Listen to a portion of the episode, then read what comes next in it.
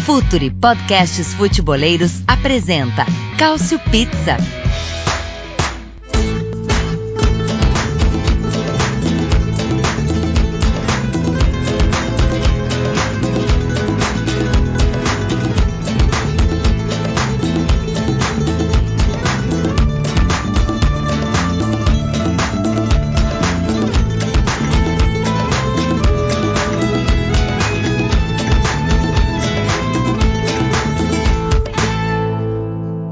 Meus amigos que acompanham o Future FC. Este é mais um Cautio Pizza, o seu podcast de futebol italiano, que a cada duas semanas tem uma nova edição na sua plataforma favorita. Se você gosta do conteúdo do Future FC, você pode se tornar um apoiador para ter conteúdos exclusivos. apoie.se barra Future. Tô certo, Myron Rodrigues? E aí, Tá certinho, Léo. apoia.se barra Future. Estamos lá uh, com conteúdos exclusivos e todo mundo gosta, tá, tá, sendo bem feitinho, tá bem legal, viu? 12 reais já consegue. E dá um exemplo aí do que, que o assinante, o que, que o apoiador pode ter em primeira mão exclusivo. Cara, a gente tá fazendo informes de futebol europeu, futebol brasileiro, futebol sul-americano, semanalmente, toda, toda semana tá rolando, de segunda a sexta. Hoje eu fiz um sobre os treinadores do futebol italiano, inclusive, que ah, Roma, legal. Roma, Milan, Inter e Roma, Milan, Inter e Juventus trocaram de treinador. Então eu falei dos quatro, é o que tá rolando. Boa, então não vamos nem falar demais para o pessoal poder o pessoal poder assinar então. Apoia, tá? apoia.se com A no final, eu falei apoia, apoia-se barra future. E hoje vamos falar muito de seleções italianas, vamos falar muito dessa dança dos técnicos, do que aconteceu na Roma, a saída do Totti, enfim, temos muito assunto para falar hoje. Então, além do nosso do nosso idealizador, do Mário Rodrigues, temos hoje a participação dele, que vai acordar cedo para ver as primeiras palavras de Maurício Sarri à frente da Juventus. Nosso querido Murilo More. Fala, More, e aí? E aí, gente, tudo bem? Nossa, muita coisa mudou, né, desde a minha última participação aqui. como era o mundo na última participação de More. Como, como, era? Era muito diferente. Tinha um, era tudo mato essa, essa Juventus. É, vamos falar bastante sobre isso também. Vamos discutir quem é o maior traidor do futebol italiano na atualidade, hein? Essa vai pegar fogo. Já que, já que vamos falar sobre isso, ele vai participar. Ele que não apenas é um dos nossos integrantes da nossa equipe, é colaborador também da Cautiopédia, é um grande especialista em futebol italiano e editor de áudio deste nosso podcast, tem uma belíssima dupla função. Damos trabalho aí para ele na maioria das edições, mas hoje ele participa com a gente com mais um debatedor aqui. Bom tê-lo conosco, Arthur Barcelos. Valeu, Bertozzi, é, dá trabalho mesmo. Mas é bom, o assunto sempre rende muito aqui no Cautio Pizza. É um prazer estar aqui participando com vocês. E um pouco consternado com a derrota da, da Itália no Sub-21, né? Teve uma estreia tão bacana, foi tão bem contra a Polônia, mas a derrota é, coloca até em xeque né, a classificação, porque pega a Bélgica, que já perdeu duas, então é, é difícil, né? É difícil, é difícil. Vamos, vamos, tá bom, vamos então começar falando sobre isso, porque a, a Itália vive aí, claro, eu não preciso contar para ninguém que a Itália não foi a última Copa do Mundo, vive um momento de, de reconstrução, mas muita coisa interessante aconteceu nos últimos meses. Para começar, a seleção principal ganhou os primeiros quatro jogos eliminatórios da Euro. Aí você vai falar, puxa, mas contra a Grécia, que não é mais a mesma, contra a Bósnia, contra a Finlândia, mas jogando bem, né? A Itália fez bons jogos nas eliminatórias da, da Euro, convenceu. Ganhou de três gols um jogo fora de casa, o que normalmente não acontece.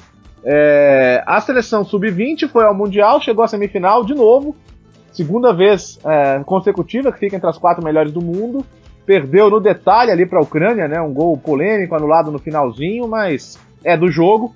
Fez mais uma vez uma boa campanha, com muitos destaques, né? Com o Pinamonte, com os Scamaca, com o goleiro Plitzari brilhando.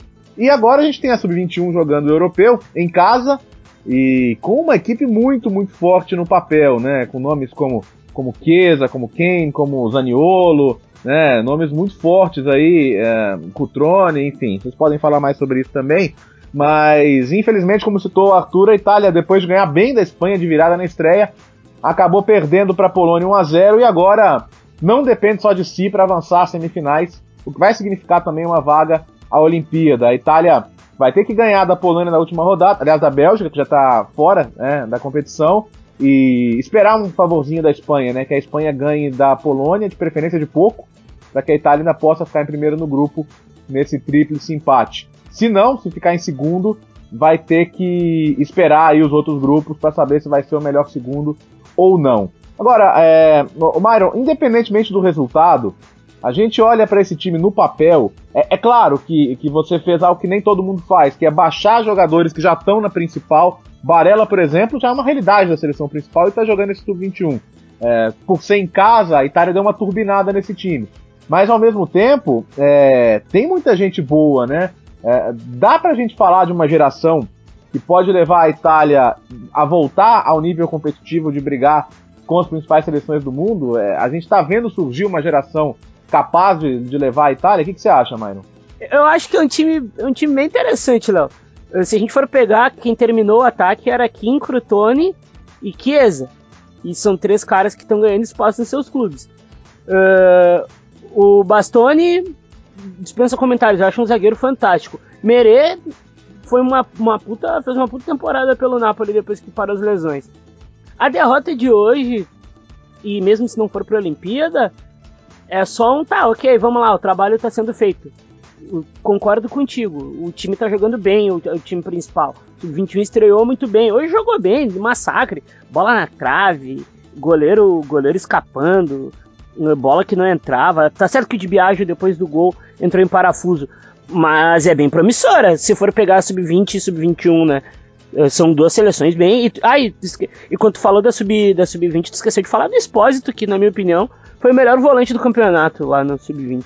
Boa, boa, boa. É, então, aí sabe que eu queria tocar nesse ponto, More? A, a gente olha hoje para seleções de base e, e, tem jogadores que estão jogando na Série A, né? É, é, e, e, alguns até em times importantes. Se a gente voltar no tempo aí, dois, três anos, a gente pegar as escalações da base, você fala, nossa, quem que é esse cara? Nossa, joga onde? A não ser que você seja muito freak mesmo de acompanhar Série B, assim, saber quem é todo mundo, é, era difícil era difícil entender algumas convocações. A, a, hoje, isso talvez sinalize um, uma mudança no, no, aspecto de se acreditar mais em jovens, né? Tanto que nessa sub-21 você tem quase todos os times da Série A representados, né? Só o, o, o Leite e o Verona que não, né? Até o Brecha que subiu tem o Tonali nessa lista. Então, de certa forma, os jovens estão jogando um pouco mais na Série A, né? Sim, estão jogando isso e, obviamente, isso é ótimo para não só para a seleção, mas como campeonato para ainda mais com o regulamento do, do, feito no retrasado que, com, que diz que o clube precisa ter quatro jogadores formados na sua, na sua própria base e quatro formados em, na Itália, só que em qualquer outra base. Isso é ótimo para tudo, para todo mundo, né? há, há dois anos, acho dois ou três anos, eu tinha feito um, um levantamento de quantos jogadores sub-22 ou sub-21, os dois, estavam é, jogando nos clubes da, da primeira divisão, né, nos, nos cinco campeonatos. E a Itália estava crescendo, tava, tipo, já tinha mais que Espanha, obviamente, porque Espanha é completamente importadora, mas estava chegando em, na Alemanha já. Isso tirando algumas exceções, né? por exemplo a Juventus, que só contrata. Mas isso é ótimo, isso é ótimo. E só voltando uma, uma coisinha da, da seleção principal, ah, venceu a Grécia, mas isso seria também utilizado se, se perdesse para a Grécia, então dane-se. Ah, se perde pra Grécia, putz, perdeu pra Grécia. Ah, mas vence a Grécia, putz, é a Grécia. Foda-se, venceu, venceu. Até, até há pouco tempo a gente tava reclamando que tinha perdido pra Suécia, então. É verdade. Isso é um ponto importante, né? Deve ter uma classificação tranquila. E eu queria chamar a atenção para outro detalhe. A, a Itália precisa ganhar jogos, ganhar jogos, porque aí daqui a pouco chega o sorteio da eliminatória da Copa, cai no grupo da Espanha e fica todo mundo com cara de bobo, né? Nossa, por que, que fez aquele amistoso ruim? Por que, que levou. Por que, que não levou o amistoso a sério? Por que não levou os jogos a sério? E acho que finalmente na Itália começaram a entender que, que o ranking é consequência das suas escolhas também e dos seus resultados, né? Então a Itália hoje, se, se forem 10 grupos mesmo como, como se pinta para a próxima eliminatória, a Itália já está entre as 10 melhores seleções europeias no ranking da FIFA. Isso é importante entender também, né? É, eu só tenho pena desse, desse bando de moleque jogando na, sob comando do, do Di né? Que não dá. Coitados, coitados. vou passar a bola, vou passar a bola para você então, Arthur. É... é, é essa sensação, quer dizer, é uma geração que pode não dar o resultado esperado, que é a classificação para a Olimpíada e a vaga na semifinal, porque o técnico não tira o máximo deles no jogo hoje. O segundo tempo, é, o segundo tempo bateu desespero, né? A Itália não conseguiu colocar a bola no chão com tanto jogador técnico como um festival de cruzamento para da Polônia, né? É, pois é, isso acontece já desde as, as eliminatórias. Eu, eu, consigo já acompanhar a Sub-21 há algum tempo. O de já está lá, se não me engano, desde 2016, 2015. É, isso é, acontece há muito tempo já, de faltar a organização para o time, dele explorar melhor o talento. Né? Você vê o Chiesa é tão. É, ele é, é, engraçado, porque ele não cansa, mas ele é, o jogo é focado tanto nele que tem gente tão boa quanto ele que não, não tem o talento tão disputado, né? Agora, rapidinho, teve também a Sub-17, né, que foi vice do europeu pelo segundo ano consecutivo, perdendo para a Holanda de novo também. E tem outro expósito, é o irmão do Salvatore, do, da Sub-20, foi o melhor volante da Sub-20, igual o Mário falou. É o Sebastiano, da Inter também, revelado na Inter, que é um fenômeno da, do, do futebol de base da Itália. Legal, é bom destacar mesmo. E, e, e a própria Sub-20, né, que ano passado era Sub-19, foi fez final do europeu contra Portugal do, do, João, do João Félix, né? Com um time que tinha Zaniolo, que tinha quem, era um time forte também, né? É, legal. A gente vai, claro, ficar de olho aqui e ver o que acontece contra, contra a Bélgica na última rodada, né? Rabadão, né? a gente não tinha. É. Há quanto tempo a gente não tinha uma. Três times dessas gerações 21, 20 e 19 Sim. É. tão bons. É verdade. Mais, hein? O, o Bertozzi até colocou no, lá no grupo, é, 2004, a gente vai falar ainda mais sobre isso, mas você pega o, o, elenco daquele time que, não só essa geração, mas nos outros anos também, a Itália sempre ganhava essas competições, não era tão bom assim o grupo, né? Hoje uhum. a gente pega o, o, os jogadores de hoje, da Sub-21, eles são mais, tecnicamente, mais, assim, bons e preparados mais para o futebol profissional. Tanto que você pega, todo mundo já tem, é, ou é titular ou é praticamente assim, um 12 segundo jogador do seu time na, na Série A ou na Série B.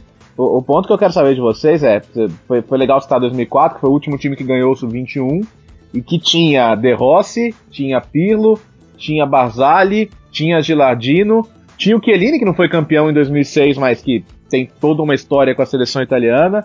É, vocês conseguem ver, então, esse, esse grupo atual tendo um aproveitamento semelhante na seleção principal? É, digamos, na Copa do Catar, onde se espera que a Itália esteja, ter, ter muita gente desse grupo, e não vou nem tão longe, não, talvez até na Euro do ano que vem, tem uma boa parte desse grupo que está hoje com, com o Dibiadio? Ah, na Euro do ano que vem, Barelá, titular, pelo que tudo aponta, Chiesa, eu acho que ganha uma vaga aberto, Kim vai estar tá no grupo, porque ele é muito bom, Crutoni também, o, mas, o cara que eu mais gosto desse time é o Bastoni. E eu, é e eu acho que é o. Eu acho que é o pica da zaga, assim, depois do Chiellini para pro, pro, pro futuro da Itália junto com o Romagnoli. É, o Bassoni tem até que ver a relação dele com o Romagnoli, né? Será que ele vai ter o espaço? Que eu acho que o Romagnoli na, na hierarquia ele tá acima, né? até pelo Bassoni ainda ser o reserva do Parma na temporada passada. Mancini então, né, que é muito bom mesmo. Sim. E tá jogando muito bem né, na Sub-21, jogando diferente do que ele joga na Atalanta, né? Que é três zagueiros ali. Como é que você vê isso, More? Você consegue ver já pro ano que vem é, esse time subindo muita gente, não? Então, tô pensando aqui, porque. Obviamente. Ah, tirando Chiesa, os, os grandes jogadores dessa Sub-21 sub estão no meio, né? Sim. Ah, aí quem tem na titular, quem tem na principal? Verratti, Jorginho, que e, Verratti e Jorginho. Aí Pellegrini sobe, o Barella sobe, que, o Barella sobe, uh, Senzi. Mandrágora? E aí? Acho que o Mandrágora é difícil. Mas aí, o, o Tonali. Eu acho meio difícil. Apesar de que Cristante, é, quem mais? Bonaventura, Galhardini, Benassi, não, não, não, não estão fazendo por merecer hoje, obviamente, aquela a, a vaga para Euro. Mas assim, eu não vejo muita coisa além de Pellegrini, é, Barelli, máximo Tonali. Não, nem, nem o próprio Mandrágora. Agora, o Chiesa. O Chiesa, óbvio. É, a galera da outra geração, tipo Gagliardini, Benassi, Baselli, essa galera também não tem o mesmo, acho que o mesmo nível do pessoal do Sub-21. É, parece que essa é, é uma geração perdendo bonde, talvez, né? Não, eu acho a geração da Sub-21 muito mais forte do que a passada. Mas é, é, sim, até pode ser, mas eu, eu tô pensando em, em questão de em questão de experiência. Ah, não, isso conta.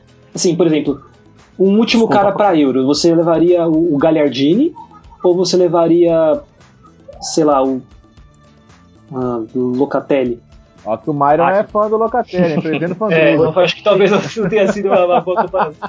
Se for por bola é o Locatelli, pô. Agora então já. Então, então mudar, vamos mudar, vai. Galha, Galhardini ou Murgia?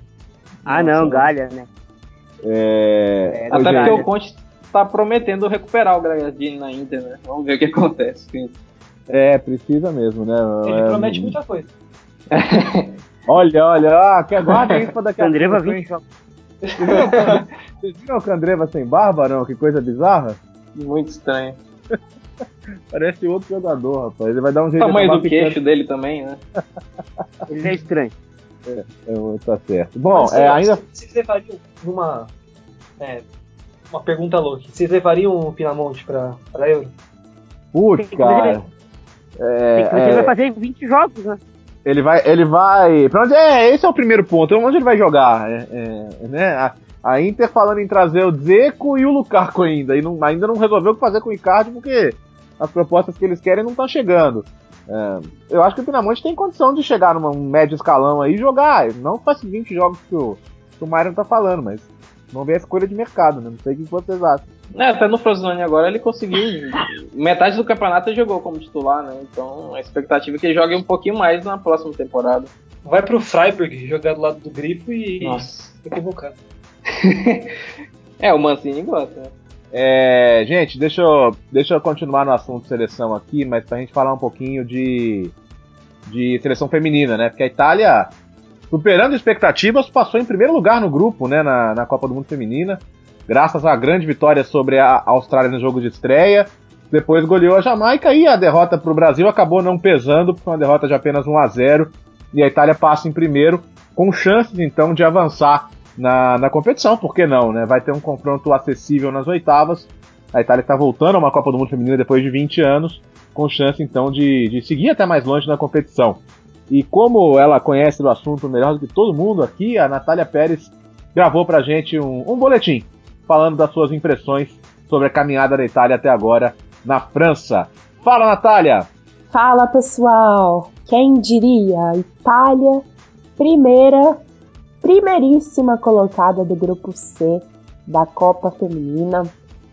Quando a gente fez os prognósticos para a Copa no Calcio Pizza, a gente imaginava que seria um grupo equilibrado e de fato foi. A Itália, Brasil e Austrália tiveram aí a mesma pontuação na chave, né, os mesmos seis pontos, mas a Itália se sobressaiu, foi muito bem, liderou o grupo e fez a lição de casa contra a Jamaica, decidiu basicamente a classificação no jogo de estreia, né, que foi a grande partida para a Itália, uma virada heróica em cima da Austrália. Foi um jogo que a, a Itália se impôs, mostrou o time organizado que é desde que a Bertolini assumiu o comando da seleção e antes da Copa começar, meio que pairava uma dúvida se a Itália tinha capacidade física, técnica, tática, enfim, para enfrentar de igual para igual seleções que fossem mais fortes do que ela. Porque na preparação italiana para o Mundial, a Itália enfrentou times ou do mesmo nível que ela ou mais fracos. Jogou a Cyprus Cup com Tailândia, é, Coreia do Norte, né, na final, que perdeu nos pênaltis, fez amistosos, mas eram times com um nível mais baixo. E agora, contra a Austrália na Copa, a Itália mostrou que pode competir com seleções que tenham um histórico em Copas, em Jogos Olímpicos, em seleções mais experientes. E bom, a Bertolini rodou o time nesses três jogos sem perder as características da equipe, isso foi muito interessante. A Alia Guani, por exemplo, jogou nas duas laterais, uh, Bergamaschi, que é uma jogadora polivalente, jogou de meia, jogou de lateral. Uh, basicamente, todas as atacantes que foram convocadas pela Bertolini foram titulares, exceto a Tarenzi. Agora, sobre os destaques, não tem como não citar, obviamente, a artilheira da Itália no Mundial até agora, a Direlli, três gols marcados até agora. Bonacea, claro, fazendo tudo que a gente esperava dela. É uma craque nata, é a grande jogadora dessa seleção. Mas eu queria destacar a Copa que a Giuliano tem feito, a Manuela Giuliano, que é uma senhora volante, ela é uma volantaça. A Giuliano, ela tem uma visão de jogo, ela lê o jogo perfeitamente, ela acha os passes, os lançamentos que ela dá, ela manda no meio-campo italiano junto com a Cernoia, que também é ótima. No Milan, a Giuliano joga junto com a Thaisa, formam uma dupla de volantes bem bacana. E um detalhe sobre ela, a Juliana, é que ela tem 21 anos só. Ela é novinha. Então, ela é o futuro da Nacional Feminile mesmo, de uma geração que vem aí, que é boa de bola, que além dela tem a Bergamaschi, as meninas do Sub-23, que ainda não estrearam, enfim. Uma notícia que também é bem animadora é que o jogo entre a Itália e o Brasil bombou na Sky Sport, na RAI. As duas emissoras juntas somaram um total de 7,3 milhões de espectadores no jogo. Uma audiência incrível, que foi inclusive maior do que a vitória da Itália na estreia da, da Euro Sub-21, né? Contra a Espanha, e também foi maior do que a audiência nesses dois canais da, da vitória italiana sobre a Grécia, né, a, a desordem principal nas eliminatórias da Eurocopa. E, por sinal, elas já estavam classificadas, né, contra o Brasil. Então, assim, essa Copa, ela tá sendo especial. E esse, com certeza, é um dos motivos. A gente viu isso na, durante a temporada, na, nas partidas que foram mandadas em estádios de, de maior porte, né? que as pessoas vão, futebol feminino gera interesse. É questão de oportunidade. A Sky e a Rai estão transmitindo as partidas, então o pessoal está assistindo. E agora, bom, mais um desafio para a Itália nas oitavas de final. As duas adversárias possíveis ainda não estão tá definidas, mas pode ser China ou Nigéria. A China tem uma goleira que quebrou um recorde de defesas esses dias em toda a história da Copa, bem interessante. E a Nigéria bateu de frente com a França, teve um pênalti aí bem controverso no jogo entre as duas seleções. Quase que belisca aí um ponto das francesas, que são né, uma das favoritas, se não a favorita, junto com os Estados Unidos. Mas Nigéria e China são dois times mais tranquilos, né, dentro das possibilidades que as italianas tinham. Então, as chances de chegar nas quartas de final e quem sabe, né, sonhar com uma semifinal aí, elas são reais. Dá para pensar nisso. Então a gente vai ver como que vai ser a Itália nas oitavas de final, que vão ser no próximo dia 25 lá no Stade de la Mosson em Montpellier. E a gente continua, claro, sempre na torcida pela Azzurra. Oh, e a Itália, a Itália tá jogando direitinho, né? Redondinho. Pena é. que contra o Brasil. Atleta Saragama joga muito. Tem. Sim, pelo amor de Deus, boa. cara, jogava demais. É, tá bom time mesmo. Deve ser, tipo, bem confortável para algumas delas fazerem os mesmos movimentos que, que fazem no clube, né? Tipo, Girelli e Bonanceira. Sim. É isso, legal. E assim, a gente até gra na, na, gravação que a gente fez antes do início da Copa do Mundo Feminina, a gente até falava de como seria legal se Itália e Brasil pudessem passar, né? Deu tudo certo então. Que bom, que bom que Itália e Brasil passaram e seguem então na competição, é, sonhando aí com, com caminhos mais longos na competição. É, voltando então para os homens, a gente tem, a gente teve no começo da semana aquela coletiva bombástica de Francesco Totti, né, descendo a lenha na gestão da Roma, né, tá saindo do clube, é, se diz afastado das principais decisões, é, que não era ouvido, é, falou de uma relação ruim com o Baldini, falou que os americanos têm a missão de tirar todos os romanos do clube, né, com, com a saída do De Rossi de maneira muito polêmica também. E, assim, o Totti não fez nenhuma questão de ser político, né? Ele simplesmente riscou o fósforo e saiu andando. Você é, acha, Arthur, que por significar o que significa o Totti, por significar o que significa o De Rossi, é, já é uma temporada que para Roma vai começar num clima meio surreal, assim, com, com a torcida da pá virada contra o, contra o Palota e os americanos, não?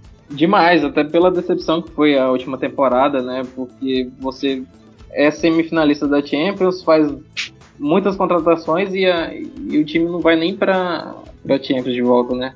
No campeonato. E, e já começa a, a pré-temporada desse jeito, com o Totti saindo.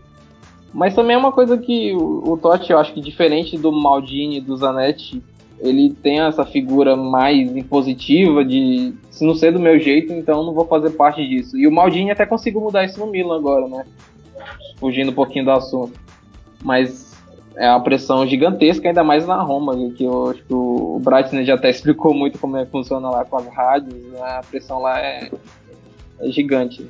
O que, você acha, ô, ô More? Como é que você vê essa situação na Roma e você também acredita que pode ter um impacto? Quer dizer, por exemplo, tem o Paulo, tem o Paulo Fonseca chegando agora, né?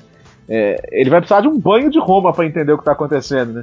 Vai, é, o Totti, o Totti sempre foi intempestivo, né? Tipo, uma flor não é uma flor que se cheire.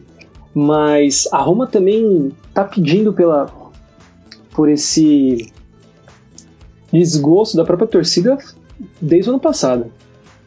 Então teve a primeiro a, a queda de braço entre nossa, agora deu branco aqui. O diretor e Sevilha. Monte. Monte. O Monte, é o Monte, Monte. Teve o Monte vendendo metade do time. Metade do time não, mas vamos colocar que foram os, os personagens principais da temporada que foi Bom, se, você, se, você, se você considerar o Alisson, já era metade do time. Na verdade, o Alisson era 80% do time. Tem que carregar uma saia com manolas é difícil. Oh. Dói as costas. É... Tudo bem, vai. Tirando o Alisson, que tinha, tem mercado em qualquer clube da Europa, clube do mundo, eu não sei. Não sei se o Botafogo gostaria do Alisson agora. Não sei. É. Mas, porque, obviamente, o Alisson não pega pênalti igual o Gatito. É... Mas, por exemplo, a, a venda do Strutman. Bizarra. Completamente bizarra.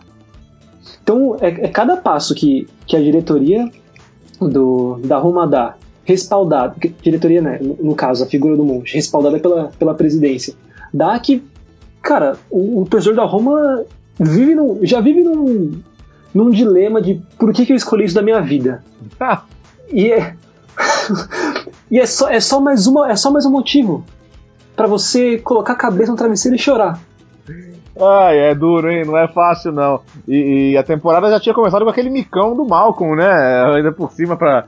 pra, pra... Começa com o micão do Malcolm. E aí, tipo, você vai ver toda. Ah, desde o. Eu, eu não lembro se eu falei ah, isso aqui no, no, podcast, mas tem aquela, tem aquele, aquela questão de que os clubes italianos não estão sabendo lidar muito bem com, com a aposentadoria de ídolo, né? É verdade. E, e não falo só ídolo, assim, é tipo, é, é o maior, a maior figura representativa de Roma e, e, e jogou o cara aqui, ó, tem um, um jogador agora. Tipo, a, a, a despedida da, do, do Todd foi bonita, o Jean chorou. Chorou. É, mas, e daí? É, o Totti parece que foi um, só um ex-jogador da Roma. Aham. Uhum.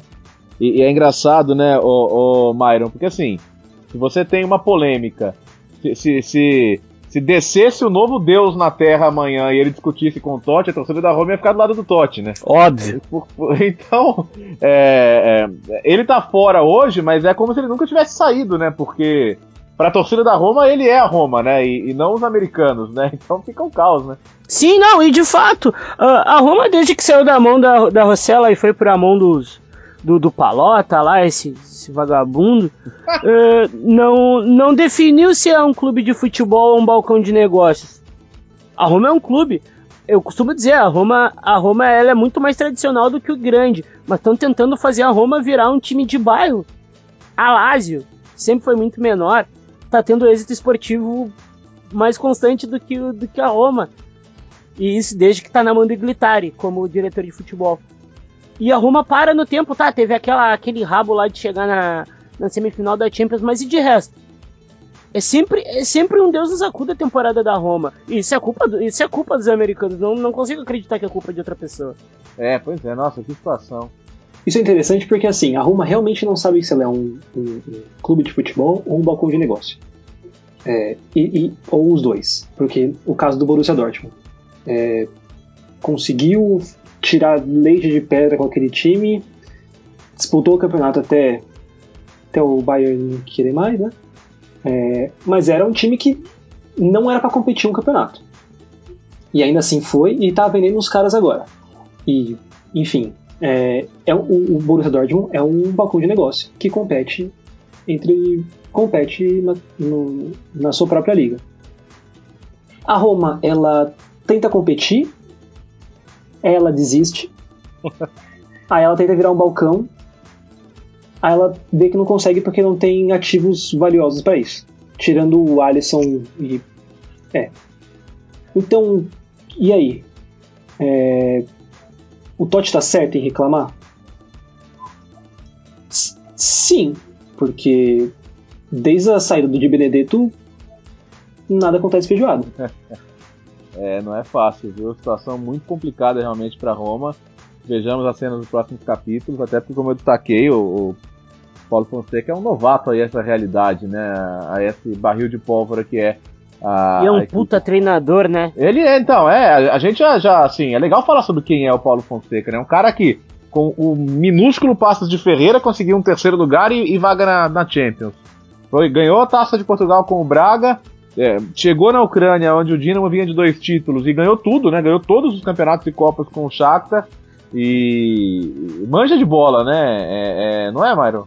E jogando futebol ofensivo, é um futebol bem ofensivo, agressivo. Ele até fala, falou que se ganhasse do, do time do Guardiola, do Manchester City, ele daria a coletiva vestido de zorro.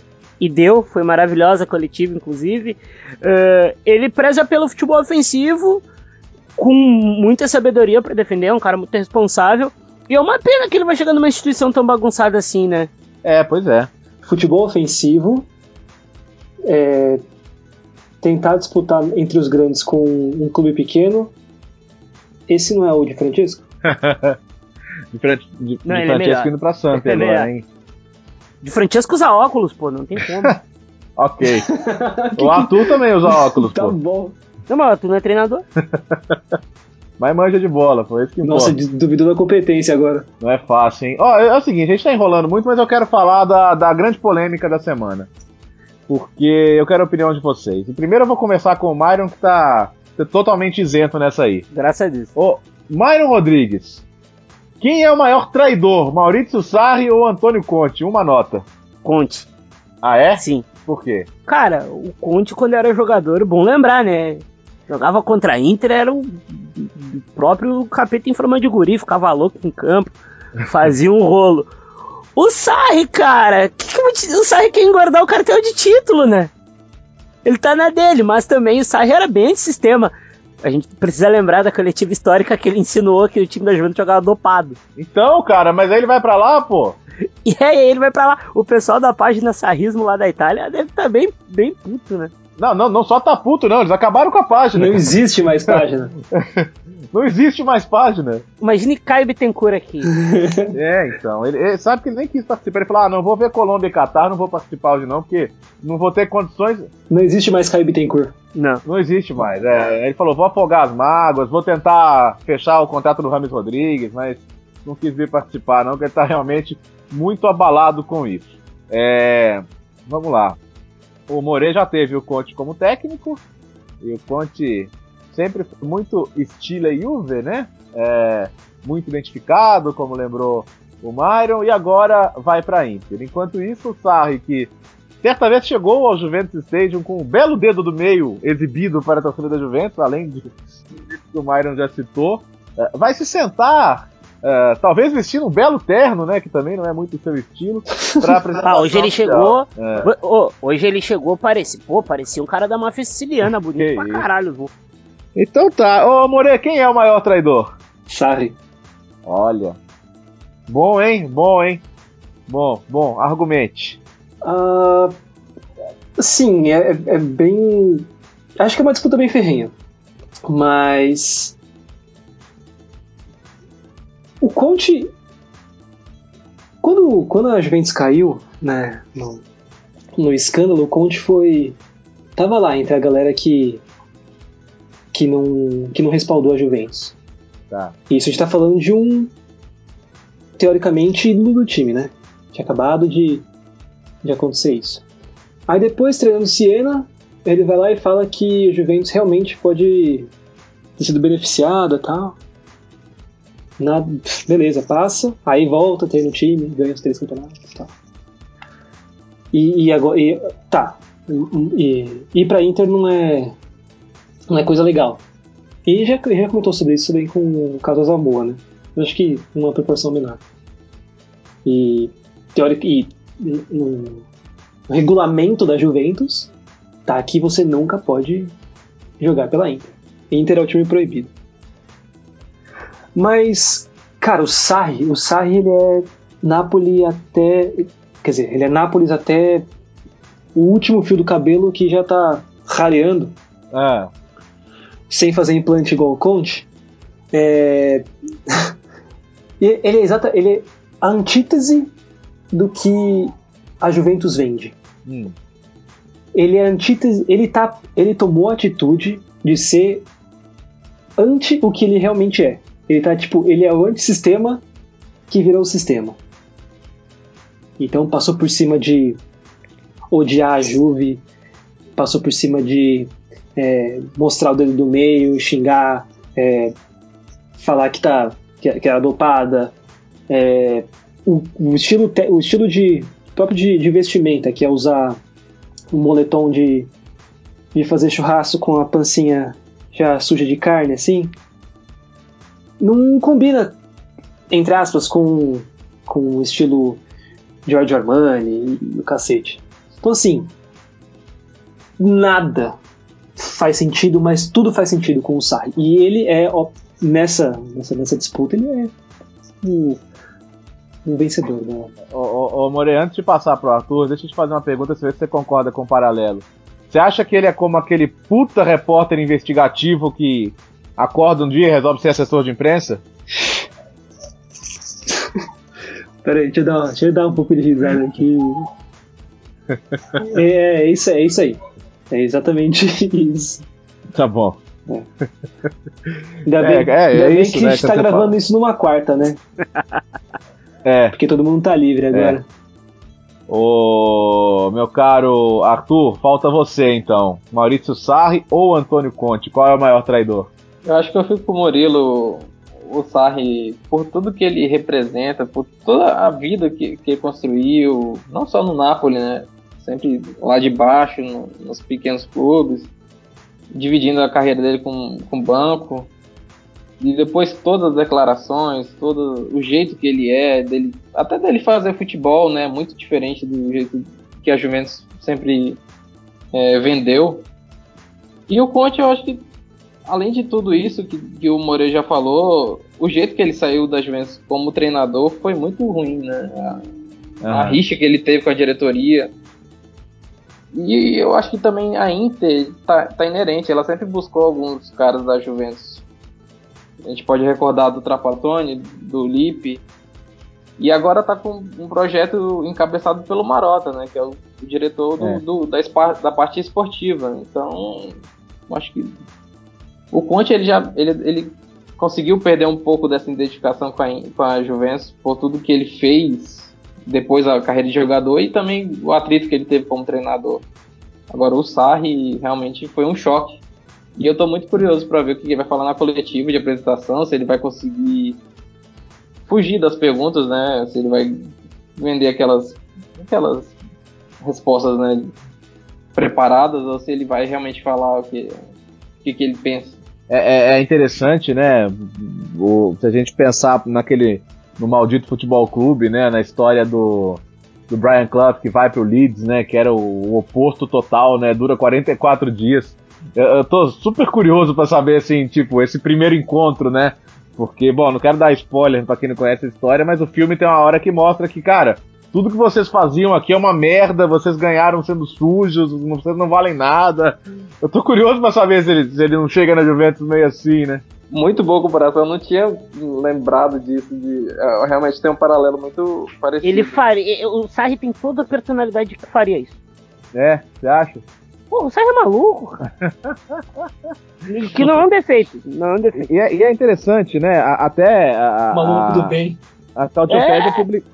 A Tautiopédia até publicou recentemente um texto, né? Que conta que o, o Berlusconi ficou meio assim porque o Sarri é, é, tem ideias de esquerda, né? E ao saber disso, é, tinha até uma indicação do próprio Arrigo Sacchi, né? Ao, ao Galliani, que ele pudesse ser levado, e ele ficou um pouco assustado com as posições do, do Sarri e acabou não o bancando na época. E, e Vagabundo, a, né? E a, e a própria página né, do sarrismo, né? O sarrismo que falava de alegria e revolução, né? E a página fechou.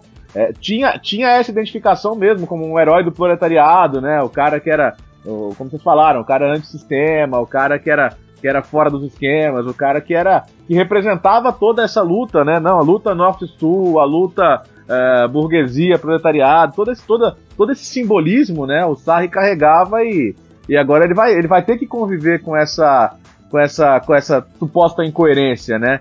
Mas é isso, né? Assim, o cara tá ficando. O cara não tá ficando mais jovem, ele levou muito tempo para chegar onde ele tá, ao topo, finalmente ganhou um título. Merecidíssimo. Ele tá vislumbrando a chance. Merecidíssimo, e agora tá vislumbrando a chance de ter na sua mão um dos elencos mais fortes da Europa, né? Com, com, com chance de por que não, né? Ganhar uma Champions. O Saki escreveu um negócio muito interessante na Gazeta de quarta-feira, falando que se a gente olhar pro modelo italiano, né? E a gente olhar pro modelo dos times que ganham a Champions, Normalmente o modelo dos times que ganham a Champions são times que jogam para frente, que tentam se impor, né? Tirando raras exceções aí, hoje em dia quem, quem ganha a Champions é quem tenta jogar, né? Então, vamos ver, vamos ver o que vai acontecer. Eu também, eu também, para dar minha opinião, eu, eu achava muito mais difícil o Sarri dirigir a Juventus do que o Conte dirigia a Inter, ou Milan, ou a Roma. O Totti até falou segunda-feira que ele chegou a conversar com o Conte, mas aí acho que o Conte falou, mas também já é demais, né? aí também já é um exagero, né? De voltar pra Itália pra dirigir a Roma. Ele falou, deixa eu, deixa eu esperar por alguma outra coisa aqui. É. Mas eu, eu concordo com vocês, assim. É, é, eu acho que a, a decisão do Sarri de ir pra Juventus ela é mais surpreendente. O que não surpreende, Myron, é a escolha do Milan pelo Gianpaolo. Eu sei que você está. Ah, antes, ah, antes de começar, Milan. Vai. É... O que é mais surpreendente? Ou o que seria mais surpreendente? A Juventus ter escolhido é, o Sarri como o, o primeiro candidato pós-Alegre. Tipo, Alegre saiu. Quem eu vou escolher para. Quem eu vou fazer proposta? Vou, quem, em quem eu me interesso? O primeiro candidato ser o Sarri, ou o primeiro candidato ser qualquer outro cara e o Sarri fechar porque não conseguiu fechar com essa outra pessoa. O primeiro seu Sarri. Porque, tipo, o primeiro seu Sarri é o que tem sido falado depois da, da, da concretização, né? Da, de fechar o negócio. E eu não sei o que pensar sobre isso ainda. Porque assim, eu, eu penso o seguinte. Eu penso o seguinte, se, se você vai abrir mão de ter um cara como Alegre, que é vitorioso, é um grande técnico, que seja para ter uma grande ruptura, né? Não sei o que vocês acham. Ah, não, com certeza. Por isso que, assim, eu já achava que, ah, que, aquelas, que aquelas especulações sobre é, Mihailovic, é, Simone Inzaghi, não tinha, não tinha por que acontecer isso se a Juventus estava tentando, né, estava querendo dar aquele passo à frente. Como você vai dar um passo à frente é, com, com, esses dois, com, esse, com esses dois treinadores que têm perfis muito distintos e um que tem uma carreira muito maior do que é, muito mais extensa e longeva do que o outro, a essa altura do campeonato. Então assim, você podia é, você reduzir a lista para uns cinco ou seis treinadores que estavam muito sob contrato mais ou menos aí. Pochettino, Klopp, Simeone, Sarri, Guardiola. É isso? É isso. É, é isso, é isso. O único que tava capengando é o Sarri. Sim. É, os outros estão mais seguros, só sairiam realmente se quisessem muito, né? Sobre o Sarri, eu acho que pode ser muito importante para o desenvolvimento do futebol italiano o jeito dele, de como ele vai conseguir fazer o futebol na Juventus. Porque ele fazer isso no Napoli tem um impacto, mas na Juventus é muito diferente. E talvez até com uma, uma ponte do Sarri, por exemplo, para o Guardiola, que parece ser o grande sonho da Juventus. Não sei se isso realmente é verdade. Mas talvez o Sarri seja uma ponte para o Guardiola daqui dois, três anos. Então, o jeito que o, o Sarri conseguir influenciar né, a Série A, o futebol italiano, no, tendo sucesso na Champions, acho que isso pode ser muito importante para o futebol, futebol italiano.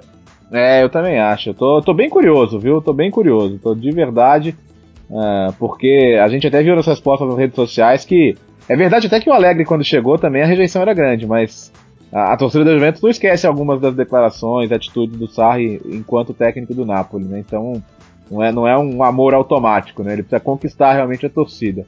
E, bom, o Myron falou que estava bem animado, né, para não dizer outra palavra, com a escolha do, do Marco Giampaolo para dirigir o Milan, já que era o esperado, né, com Maldini e Boban aí na direção do futebol, e o Giampaolo dando o que a gente fala de um primeiro grande salto, né, é, teve aquele trabalho, aliás, lá, sem contar lá na década passada, Ascoli, né, quando ele despontou, mas agora Empoli, ele veio justamente depois do Sarri, fez um trabalho bom.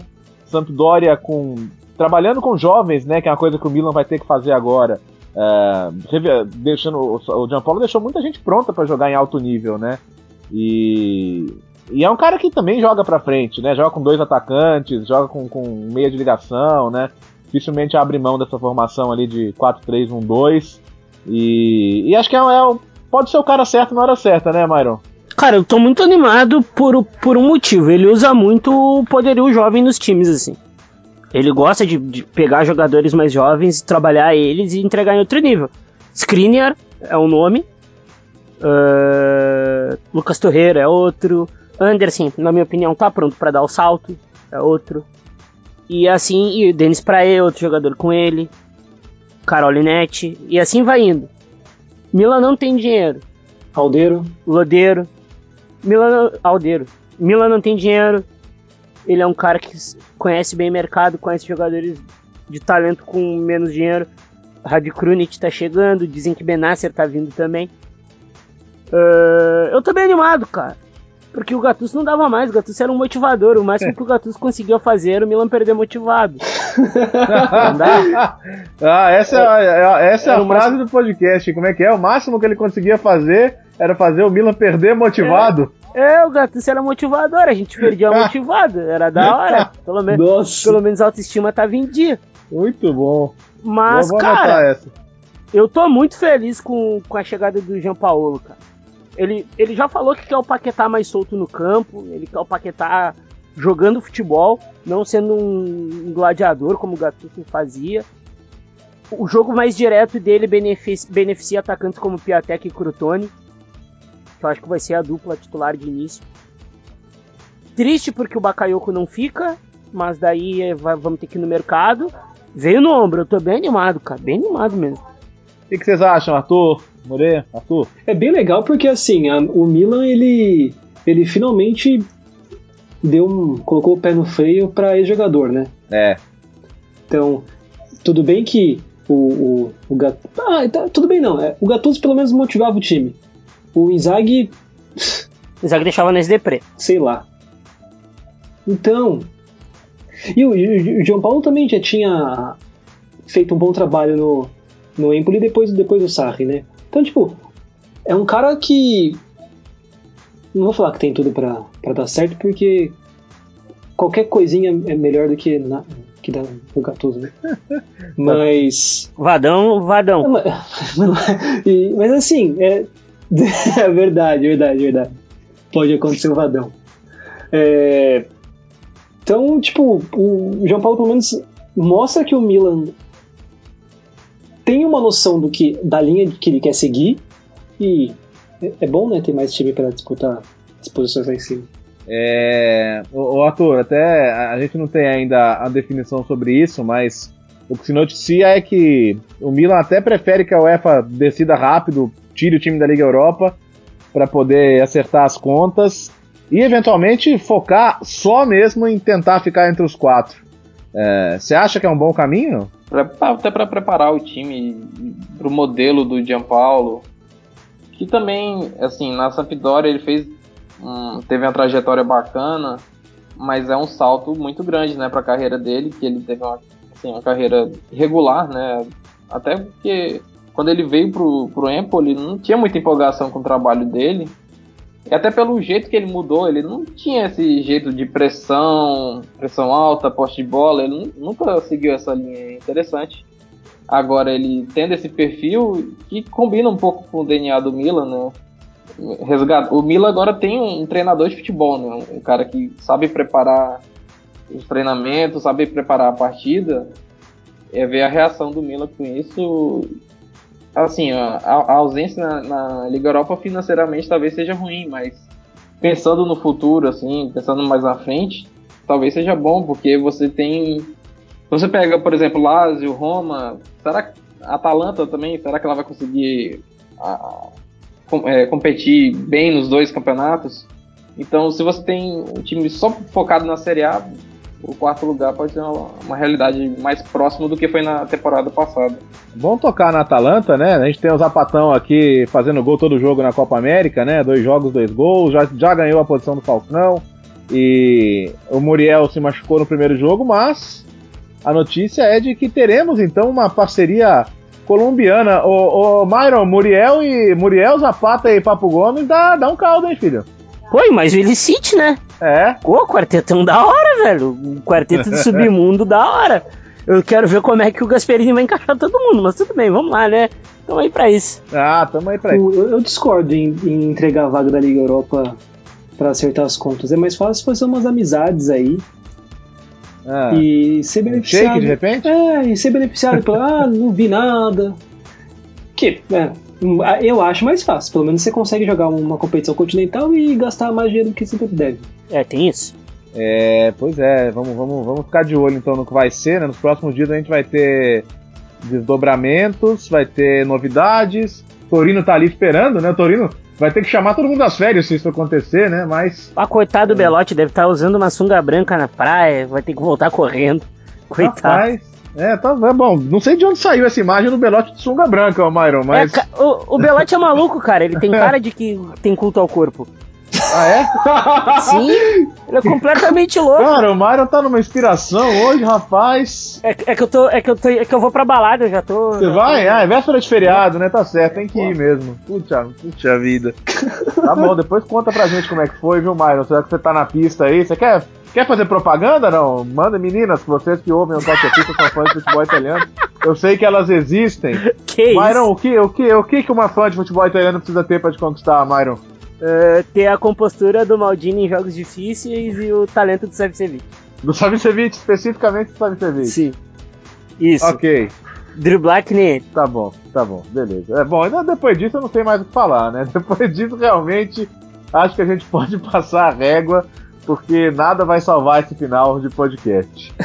É, deixa eu agradecer aqui aos nossos participantes. A gente vai voltar. A gente nem conseguiu falar muito de mercado ainda, mas tudo bem. Quando a gente voltar já vai ser julho, e aí o mercado vai estar esquentando. A gente vai poder falar um pouquinho mais sobre contratações, chegadas, na montagem do time. Já, já início de pré-temporada para alguns times.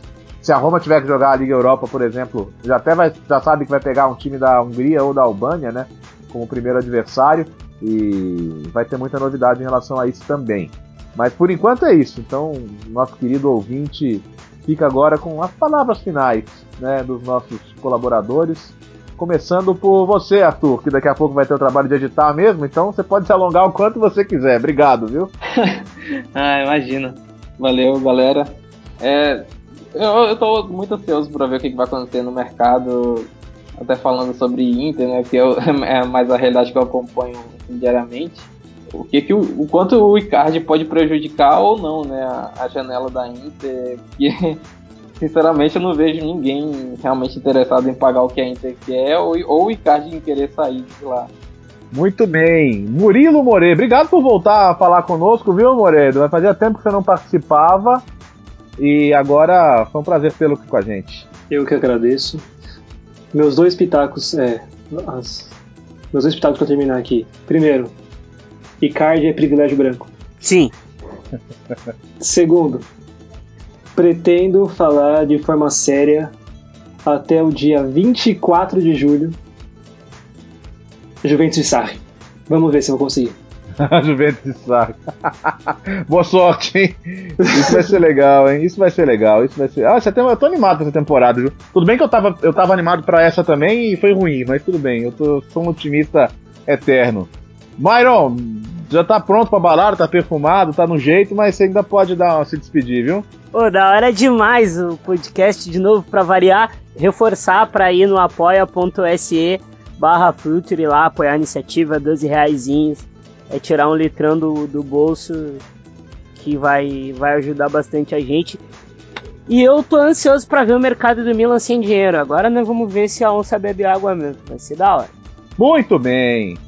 Quem, mais alguém tem alguma coisa a dizer? Não, talvez o Caio Bittencourt do Rams. tá bom, eu vou, eu vou, inserir um desabafo do Caio aqui, a gente tem o tempo. Então fique agora com o desabafo de Caio Bittencourt sobre Napoli e Ramos Rodrigues. Olá a todos, venho chamando aqui para debater um fato importante. Eu não iria participar dessa edição, mas os fatos e conforme o chamado Cautopista chama, eu venho. E Nesse caso, não podemos falar de outra coisa. Isso mesmo, as atuações de Rames Rodrigues na Copa América. Eu tive presente agora nesse Colômbia e Catar, a razão pela qual não estive na gravação ao, entre aspas, ao vivo desse podcast. E se vier mesmo para o Napoli, como tudo indica, é, um, é uma razão para sonhar.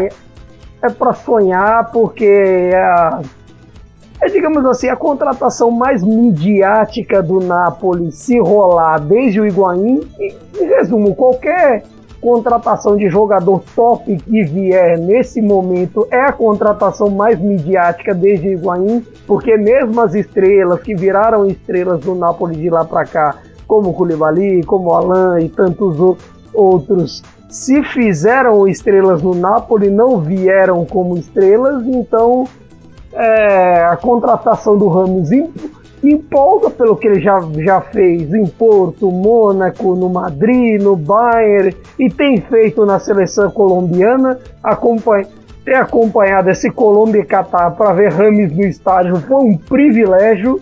Ospina foi bem também, então no fim vamos comentar, comentar sobre isso, vamos nos ater a isso, ver o mercado, ver toda a situação do Lozano se vem ou não vem, a entrevista do De Laurentiis para saber se o, se o Manolas vem ou não também, é, Roma está cobrando um preço alto. Ah, vocês estão querendo. Vocês me chamaram para falar de outra coisa, não é mesmo? Do daquele lá, daquele treinador que foi parar na Juventus? Pois é. Agora falando sério sobre ele, a situação é como, como descrito pela própria página que exaltava ele. O sarrismo Joy Revoluzione, que o, o próprio Bertozzi citou no Twitter e tal, que, que o, se o Sarri traiu alguém, nesse caso talvez não tenha sido a torcida do Napoli mesmo, mas assim mesmo. Porque eu acredito que a a torcida do Napoli em algum momento já esperava que ele fosse para algum rival, já esperava que fosse para o Milan, para Roma, Inter ou qualquer, ou qualquer outro. Talvez não a Juventus, mas como eu disse, eu pessoalmente, Caio Bittencourt, eu achava que se a Juventus chamasse, ele iria. Eu só não acreditava que a Juventus chamaria, mas no final das contas, chamou. E, assim, por um lado, é bom é bom assim para a torcida do Napoli parar, é, já parar com aquela história que tinha de como é que é qualquer jogo ruim que o time do Ancelotti fazia, logo via aquela história, ah, mas o time do Sarri fazia isso, isso e isso, dava show, tal, tal, tal. E, e agora, esse fantasma podemos dizer que acabou. A não ser quem eventualmente vá usar vá usar o Sarri para criticar o De Laurentiis, como até hoje tem um ou outro que, que pega o Higuaín para para criticar o De Laurentiis, sim. Veja bem, o Higuaín que saiu escorraçado, tal, tal, tal. Quer dizer, não saiu escorraçado, ele se fez sair escorraçado escondido, fazendo os exames escondidos em Madrid, mas enfim. É muito diferente, tal, talvez usem o Sarri para a questão de Laurentiis. Agora, por um lado, é sempre triste. Na hora que você, que todos vemos, torcedor do Napoli vê ele com o uniforme de treino da Juventus, de repente ele larga o agasalho para usar terno e gravata, aquele terno e gravata que o Alegre usava, que o Conte usava, vai bater um pouquinho assim, poxa, será que ele podia fazer isso e tal? Mas eu, eu pessoalmente, Caio Bittencourt, eu acredito que eu vou na, na da própria página do Sarrismo Joy Revolution eu vou neles porque nesse período de Nápoles, o Sarri comprou muito a briga dos torcedores, provocou muito a Juventus. Teve a história do, do dedo do meio para a torcida da Juventus no último jogo no estádio.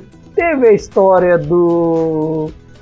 do ainda em 15 e 16, ele dizendo que para ter pênaltis na Itália você precisa ter a camisa listrada, clara referência alguém, quem mais seria? Então, nesse caso, nesse negócio de dele ter comprado briga, acabou saindo ruim para ele. Para ele que agora chega meio queimado na Juventus, é aquele negócio. Ele chegou meio como filho bastardo. Se der certo, ótimo. Se der tudo errado, vão lembrar que você é um filho bastardo, que você é um napolitano, que não sei o que, que não sei o que lá como já muita gente lembrou nessa presen nesse anúncio que a Juventus fez. Então, é algo que discutiremos ao longo da temporada. Eu tenho minha, minhas impressões sobre Sarri e tal, sobre jogo, mas eu vou deixar para me ater nas próximas edições, quando teremos as contratações e tudo mais. Não mais sobre contratações, me interessa depois de ter visto o Rames Rodrigues em campo, eu que já gostava demais dele, fiquei um pouco mais apaixonado. Obrigado, um, abraço a todos. Obrigado, Caio Bittencourt. Este foi o Cautio Pizza, 24 edição. Voltamos daqui a duas semanas. Obrigado por você que esteve conosco ao longo dessa temporada. Até porque, quando voltarmos, já será a temporada 2009-2020. Meu Deus, 2020. Quem nasceu no ano 2000 vai fazer 20 anos. Estamos ficando loucos. Obrigado, gente. Um abraço. Até a próxima. Tchau.